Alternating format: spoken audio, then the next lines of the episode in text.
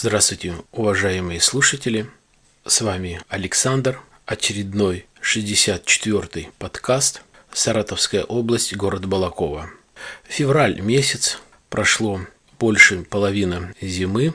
Здесь у нас в регионе считается февраль самый холодный месяц. Выпало очень много снега, сильные морозы, ну ничего страшного, можно терпеть, можно жить, э, все нормально. Годовщина уже, как идет война на Украине, скажем так, братоубийственная война, нету объяснения в этой войне. Наверное, это кому-то выгодно, кому выгодно, это э, понятно. Что э, самое интересное и парадоксальное сейчас происходит на Украине, это то, что всех подряд мужское население призывает в ряды армии для того, чтобы воевать на Востоке с ополченцами. То есть идут абсолютно неграмотные люди, идут неподготовленные, и, соответственно, нету ни у кого никакого желания. И, наверное, процентов 90 из этих призывников, а также их родители,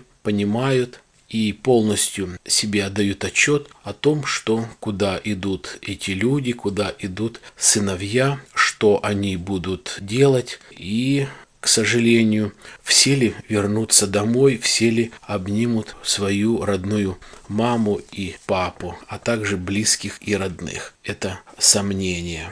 Я уже не говорю о постоянном искажении информации. К сожалению, искаженная информация не только, допустим, украинцев о ополченцах, но и не всегда правдоподобная информация идет и по российским средствам массовой информации. То есть даже доказывать не нужно, что нужно умалчивается, что хорошее все это показывается, что все хорошо, нету никаких э, проблем, все нормально, все под контролем. А на самом деле все усиливается и усиливается скажем так, учебные занятия на полигонах и большие учебные занятия во всех э, родах и видах войск. Скажем так, такие занятия и такая учеба была гораздо меньше, показывалась и афишировалась, нежели вот за последний этот год. Почему это происходит, с какой целью, понятно. Ясно, что российские солдаты, тем более если они срочники, либо по найму, они должны быть всегда в боевом духе, всегда должны быть подготовлены физически, морально, нужно опробовать и изучать технику, но то, что за последний год, какие учения, внезапные проверки, это говорит уже о многом.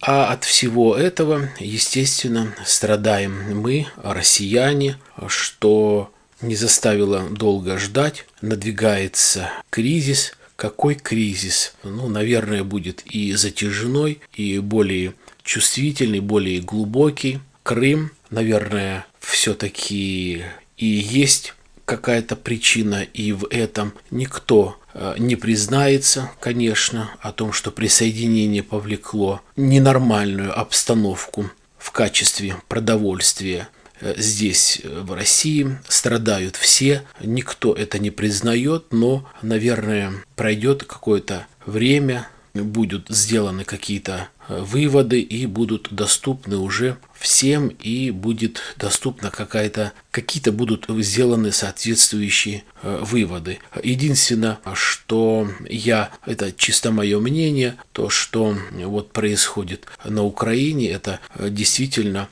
у президента военный преступник, это будет когда-то доказано. Будет ли он наказан, навряд ли.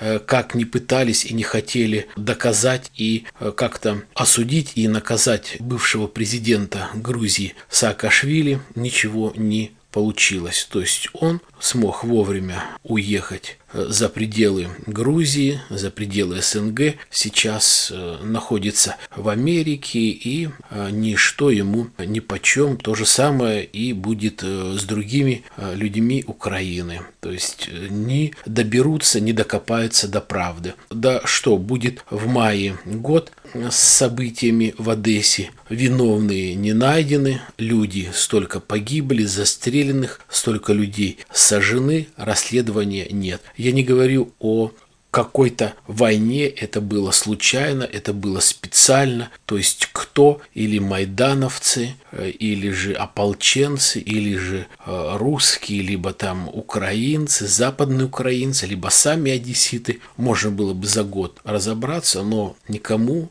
ничего не нужно. Самое э, страшное, я боюсь, это опять мое мнение, как бы и в России не стало украинец, именем э, нарицательный, потому что не любят русскую нацию на Украине. Э, вполне возможно, через какое-то время будет, может быть, и обратная реакция в том, что не будут и любить украинцев здесь, в России. Конечно, не дай бог, это плохо, но факт остается фактом. Что касается еще несколько высказываний, мнения свое, хочу вам сказать по поводу и э, импортозамещения, что сейчас говорится с, говорится с трибун разными чиновниками, что должно это происходить. А, опять, если взять тоже молоко, либо сыр, который будет продаваться а, в России, будет от изготовителей России, но опять-таки понимать, наверное, многие понимают, но почему а, так дружелюбно правительство и наш президент Путин соглашается, кивает головой, да, импортозамещение нам нужно, это хорошо, это пройдет, но посудите сами.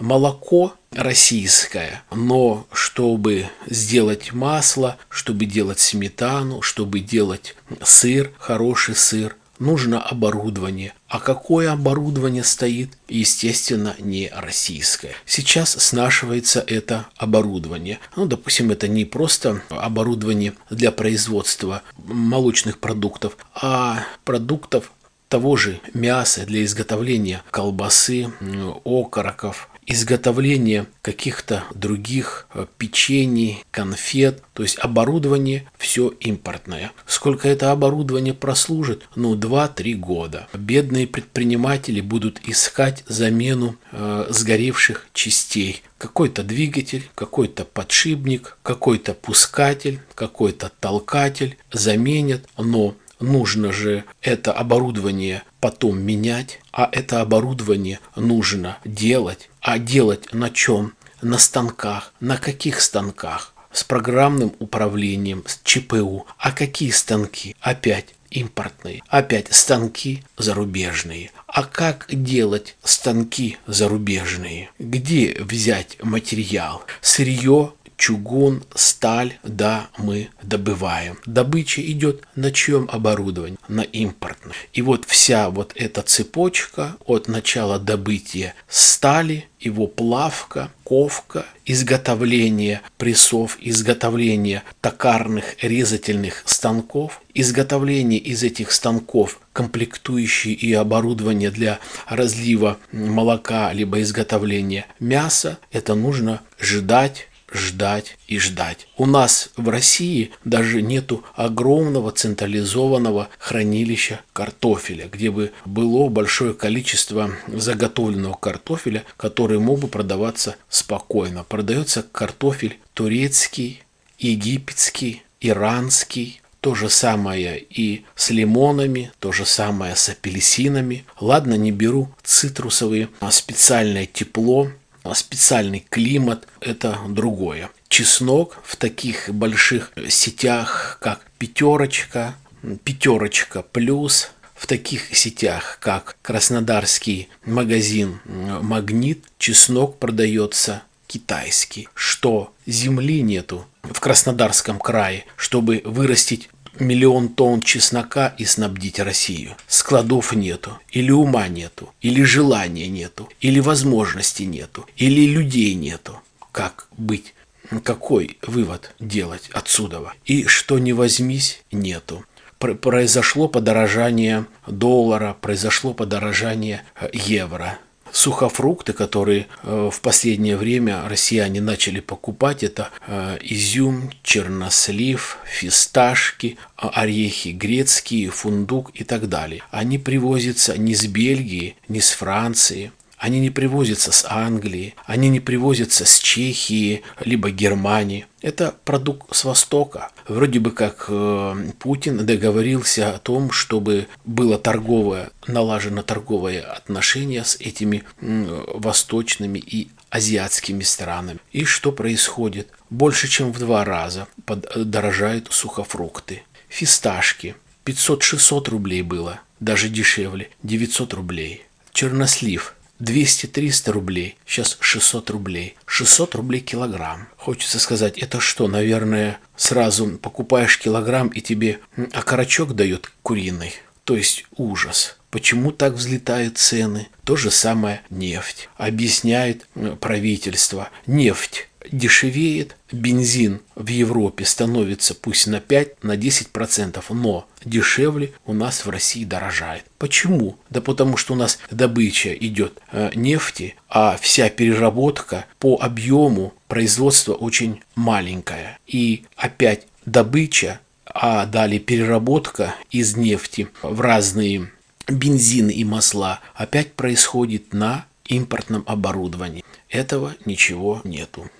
Так, ну, наверное, пока хватит на сегодня все, что касается э, политики Украины и э, российского рубля. Немножко о другом. В начале подкаста сказал, снега много. Снега много, наверное, э, не только здесь, на, в средней полосе Поволжья, ну и, наверное, везде в России. И что хочу сказать вот по поводу снега. Все-таки э, вот у нас очень-очень э, народ русский ленивый. Неужели нельзя очистить где-то из своих домов, возле магазинов? Вот магазины, предприниматели арендуют небольшие вот эти клетушечки, очистят только крылечко, возле крыльца, ну, хотя бы на метр для себя, для красоты, для клиентов, для посетителей. Ну вот на метр расчистить нет. Есть, конечно, где большие магазины, которые расчищают, имеют какую-то свою технику, либо э, нанимают, но это редкость. Действительно приятно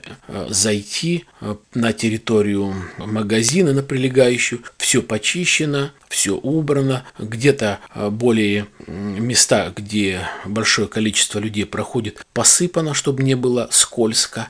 Большое помещение, там много тех людей, которые арендуют помещение, но этот арендодатель, он беспокоится и полностью вычищает комплекс. У нас, я говорил, есть сеть магазинов э, Милена в городе.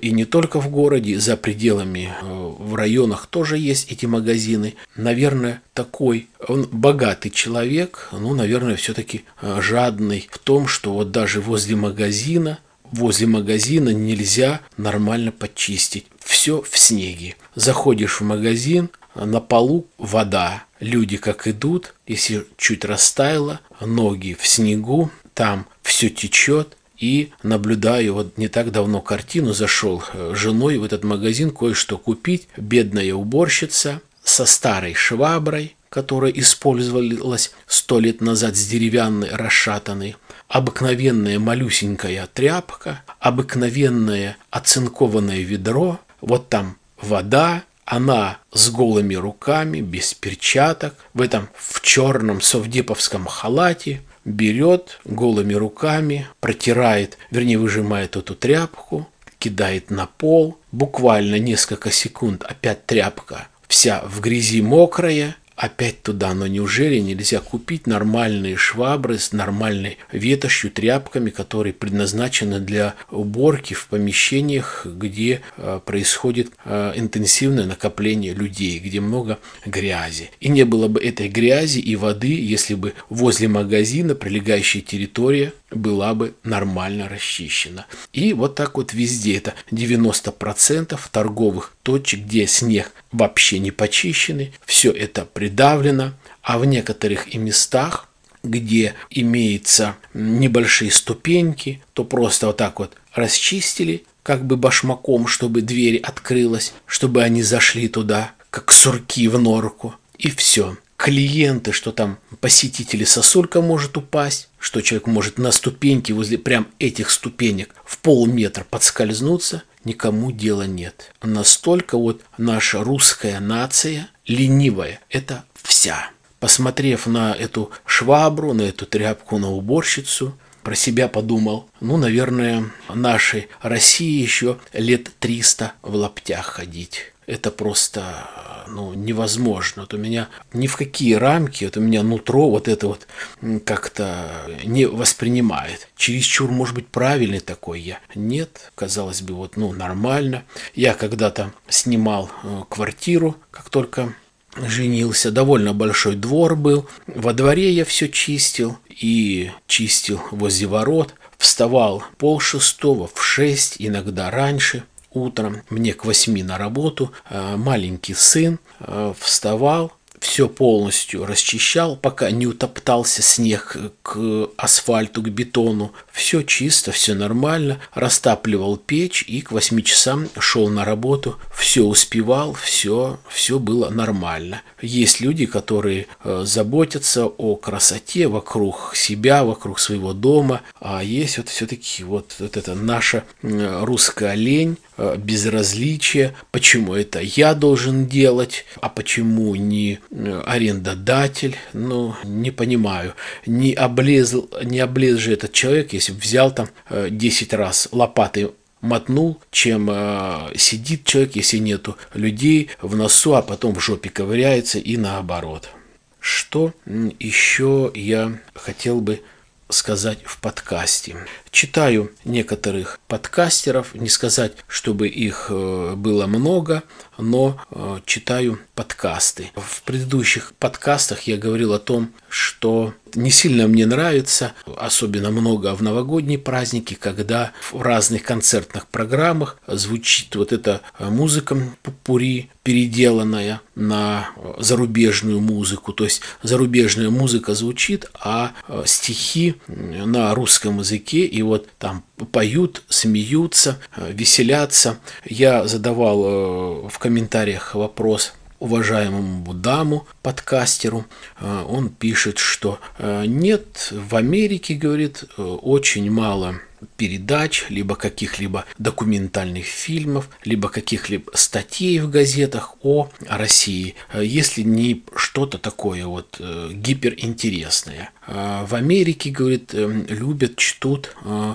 русскую культуру в виде каких-то либо постановок, спектаклей, когда приезжают оперета, оперные певцы. Вот это настоящая культура, любят. Э, люди идут, смотрят, им это понятно, им это нравится. А если даже приезжают в Америку, даже в большие э, залы, знаменитые э, певцы, исполнители, группы из России, то 90% это будут все-таки иммигранты из России. А местные, даже очень популярные группы не пойдут. В Америке очень много а, своих групп, звезд, передач, поэтому не является дефицитом и приводит пример, говорит, вы вспомните группу Битлз, которая хотела прорваться в залы на сцены Америки. Это получилось, но как им было тяжело и трудно. И вот после того, как он опубликовал э, этот подкаст, у него на странице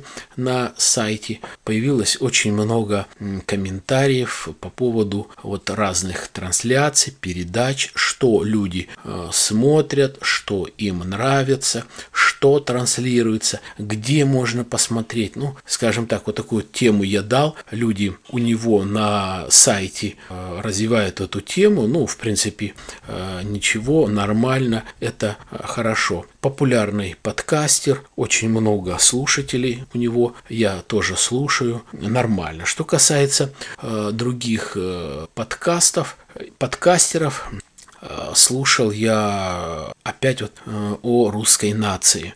Слушал о том, как вот один подкастер рекомендовал, как можно работать грузчиком и по-разному зарабатывать разные деньги. Приводил пример а, о том, что вот если работать грузчиком, и если ты видишь, что богатый человек, то можно как-то, ну как бы прогнуться, получить больше денег. Там, если переносишь коробки, перенести коробку, коробку более аккуратно, может быть, попросить, а куда вам эту коробку занести, может быть, в комнату, может быть, развернуть, а куда этот узел, либо коробку перенести, может быть, на кухню, может быть, что-то отсортировать, может быть, что-то разобрать. А, и, соответственно, попросить об этом дополнительно деньги. Ну, а если, говорит, э, с человека нечего взять, то, говорит, быстро, говорит, время не тратив, э, коробки, говорит, узлы снял, перенес, взял деньги и ушел. И вот он говорит, э, даже работая вроде бы, как он приводил примеры за границей какое-то время, он работал грузчиком,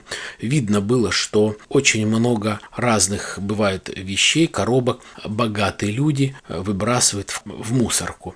И вот, говорит, если, говорит, я вижу, что а, как-то он определял, что вот эту коробку выбросил богатый человек, он обязательно ее вскрывал, говорит о том, что там есть много вещей, которые куплены людьми состоятельными, богатыми. Говорит, у них ума нету особо, времени нет, они вот безделушки покупают, разные всякие, не нужно, а потом выбрасывают. А мне хорошо, я их вижу, эти безделушки, забираю себе, и это все пригодится. Я не стал даже до конца слушать этот э, подкаст, а просто написал. Я говорю, чувак, говорю, ну вот э, представляешь, э, не дай бог, твоим родителям плохо, и они попали в больницу, либо вызвали скорую помощь, а скорая помощь может спрашивать, либо в больнице, а если у вас деньги, на сколько деньги? Вот если у вас 100 долларов, значит мы на 100 долларов вам, а, вас обслужим, сделаем какую-то прививку, либо перевязку. А если у вас 500 долларов, значит мы будем накладывать перевязку более более лучше, более красивее.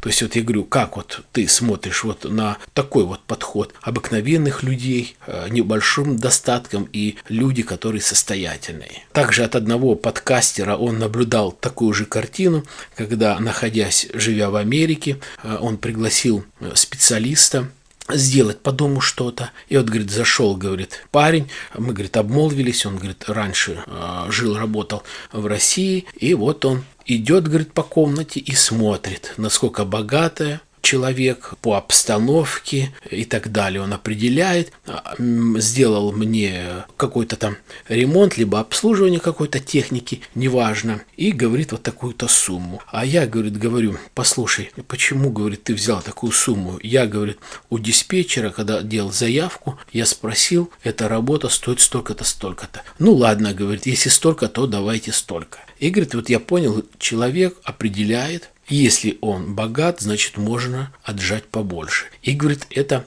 преимущественно делают только те люди, которые раньше жили в России. Он говорит, ко мне, говорит, приходят люди и другой нации, которые делают там, может быть, какую-то и уборку, может быть, перестановку, либо какой-то ремонт. Нет, вот, говорит, сказали столько-то, все нормально. И у меня был такой случай, я делал ремонт дома, и привозил комплектующие для ремонта, разные, может быть, там мешки, там ванну, кафель, линолеум. И вот один знакомый водитель, который в нашей компании был в найме, он говорит, ну, там было 300 рублей, а он 350. Я говорю, Николай, а почему 350? Мы вот договаривались, у тебя почасовая такса, почему 300, а сейчас 350? Он, ну ладно, ну ты ж вот такой ремонт делаешь хороший, говорит, деньги у тебя есть, почему мы, говорит, себя 350 50 не взять. Я говорю, Николай, говорю, ты давай, может быть, эти вещи мне поможешь поднять, я тебе заплачу, может, и 500 рублей, но только было бы за что. Нет, нет, у меня так, ну ладно, ладно, извини, ну, жадный ты, жадный человек, ну ладно, ну не хочешь 350, давай 300. Ну, то есть вот наглый, невоспитанный человек. Вот что могу сказать? Ну, быдлаган. Я таких людей вот, ну, называю просто русский быдлаган. Ну, что, наверное, вот и все новости у меня на этой неделе. Все то, что хотел сказать вам. И последнее, что вот я буквально незадолго до того, как записывать этот подкаст, прочитал в Фейсбуке. В предыдущем подкасте я так очень коротко вам говорил о том, что по каким-то причинам человек, который был освобожден Путиным из тюрьмы, господин Хатарковский, по каким-то причинам, который живет в Швейцарии, стал врагом Чечени Кадырова.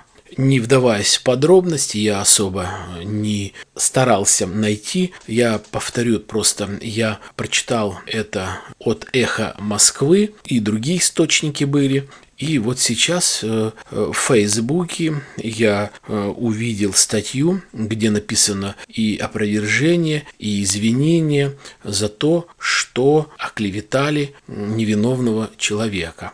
Опять не стал я вдаваться в подробность, просто я вот уже настолько вот мне противно, я уже вот настолько устал от постоянной вот этой брехни э, журналистов, которые знают информацию только вот из первых уст услышали, выплеснули ее в интернет, вот на первую страничку Яндекса, либо где-то в Твиттере, э, непроверенную особо, а потом извиняются. И произошло то же самое э, здесь. Оказывается, в Америке, в каком-то штате, какой-то политолог брал интервью у Хатарковского, у человека, которого фамилия схожая и у него какие-то виды отношения э, с президентом Чечни Кадырова. И вот он, э, живя в Америке, э, высказал свое мнение о Кадырове. А наши журналисты нашли где-то эту статью, неправильно перевели и, пожалуйста, опубликовали, что якобы Михаил Ходорковский в войне с президентом Чечни. То есть он пишет, нет, такого не было, я стараюсь не вмешиваться в какую-либо политику, поэтому это не так. И разъяснение было, мол, извините, неправильный перевод. Такое же э, я слышал, э, вернее читал буквально дня два назад, когда на страницах интернета э, утром на работе открыл интернет, написано, что в России Министерство труда и социальной защиты должна пересмотреть пенсию женщин. То есть якобы у женщин будет пенсия меньше, у мужчин больше. Все зависит от пола. Потом, где-то часа через четыре, пришло опровержение, что такого не может быть. Как вот человек, журналист работает, добыл эту информацию, выплескает в интернет. Ну, разве это нормально? Как и э, говорил, что запретили в армии пользоваться айфоном, а Министерство обороны говорит, да нет, все нормально, пожалуйста, говорит, любой солдат, любой военнослужащий может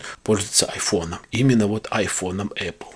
Вот взяли бы, лишили лицензии, аккредитации таких журналистов. Зачем вот это вот нужно? Не понимают люди вот просто, абы что-то вот сказать. На этом позвольте закончить свой подкаст. Я в такое очень тяжелое время, кризисное, я желаю всем вначале терпения, потом удачи, здоровья, благополучия. Берегите себя, будьте счастливы. До свидания.